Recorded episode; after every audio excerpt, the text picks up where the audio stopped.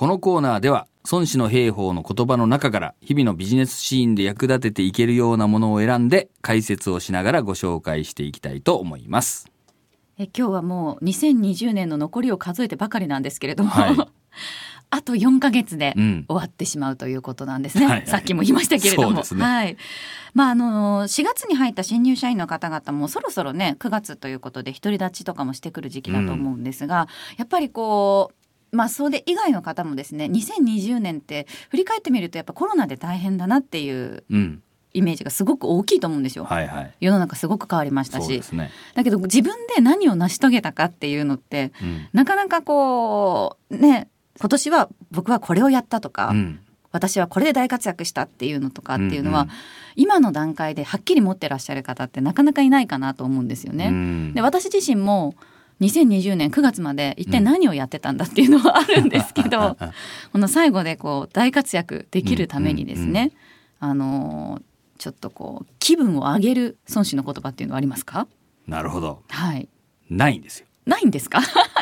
そんなのはないんです。そんなのはないんだけど、ええ。その逆みたいな話があるんで、逆？はいこれちょっとご紹介をしてみたいと思うんですけども、はい。まあ、八木さんのイメージで大活躍っていうと、うん。筒香がホームラン。そうですよ。もう大う活躍すげえみたいな、はい。やっぱ筒香すごいみたいになるじゃん、はい、はい、なりますよね。なります。ではダメだっていう教えがあります。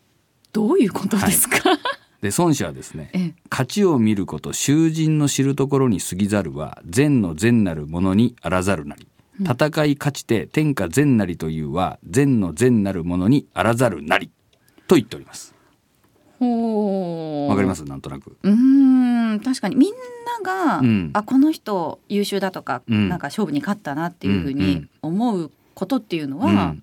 一番いいことではないっていうことですか？そうそうその通りなんですよね、もう誰もが見てこれがすごいというようなことがまあもちろん悪くはないんだけどそれが本当善の善じゃない。善の中の一番いいものではないよっていう教えなんですよね。ええ。もっとですねその一般の人にはわからないんだけど本物のプロだけがわかるという仕事がこう大事なんだと。いう教えになります。はあ、ちょっとわかりにくいかもしれませんけどね。うん。これに続いてですね、ええ。あの孫子は何て言ってるかというと勝ちやすい相手に勝つのが本当の将軍だっていうんですよ。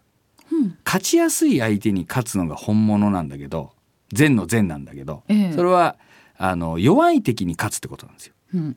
弱い敵に勝ったら一般の人はどう思うかというといやそれ敵が弱いじゃんみたいな、うん。敵が弱いの勝って当たり前じゃそんうそうまさに言われることになり,、ますよね。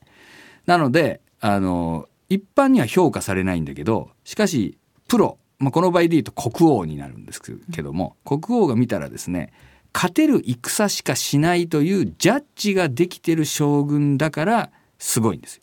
はあ。勝ち戦しかしないわけ。勝てるか負けるかわからないんだけどとりあえずやってみますみたいなことやって一発逆転のホームランを打ったらそれはうわーってなるじゃん。民衆はすごい盛り上がりますよね。うわ勝ったもう負けそうだったのに、うん一発逆転で勝ったぜなるじゃんヒーローだってなりますよね。なるじゃんだけど国王からしてみたらやべえなあいつと。今回勝ったからよかったけどお前下手したら負けてたじゃんみたいな ことになるわけ。そうじゃなくてあの将軍は勝てる戦しかしない。っていう。だけど非常にそれ地味ですよね。うん。相手は弱いんだから。はい。でこ当たり前のように帰ってきて、ん。で民衆も、まあ、当たり前じゃんみたいになったらこうチーンってなるじゃない、ええ。ところがそれが本物だぜっていう教えがあります。だからあ。のまあちょっと野球のことよくわからないんだけど筒香がホームランカーン打った後、すげえと思うのは素人で。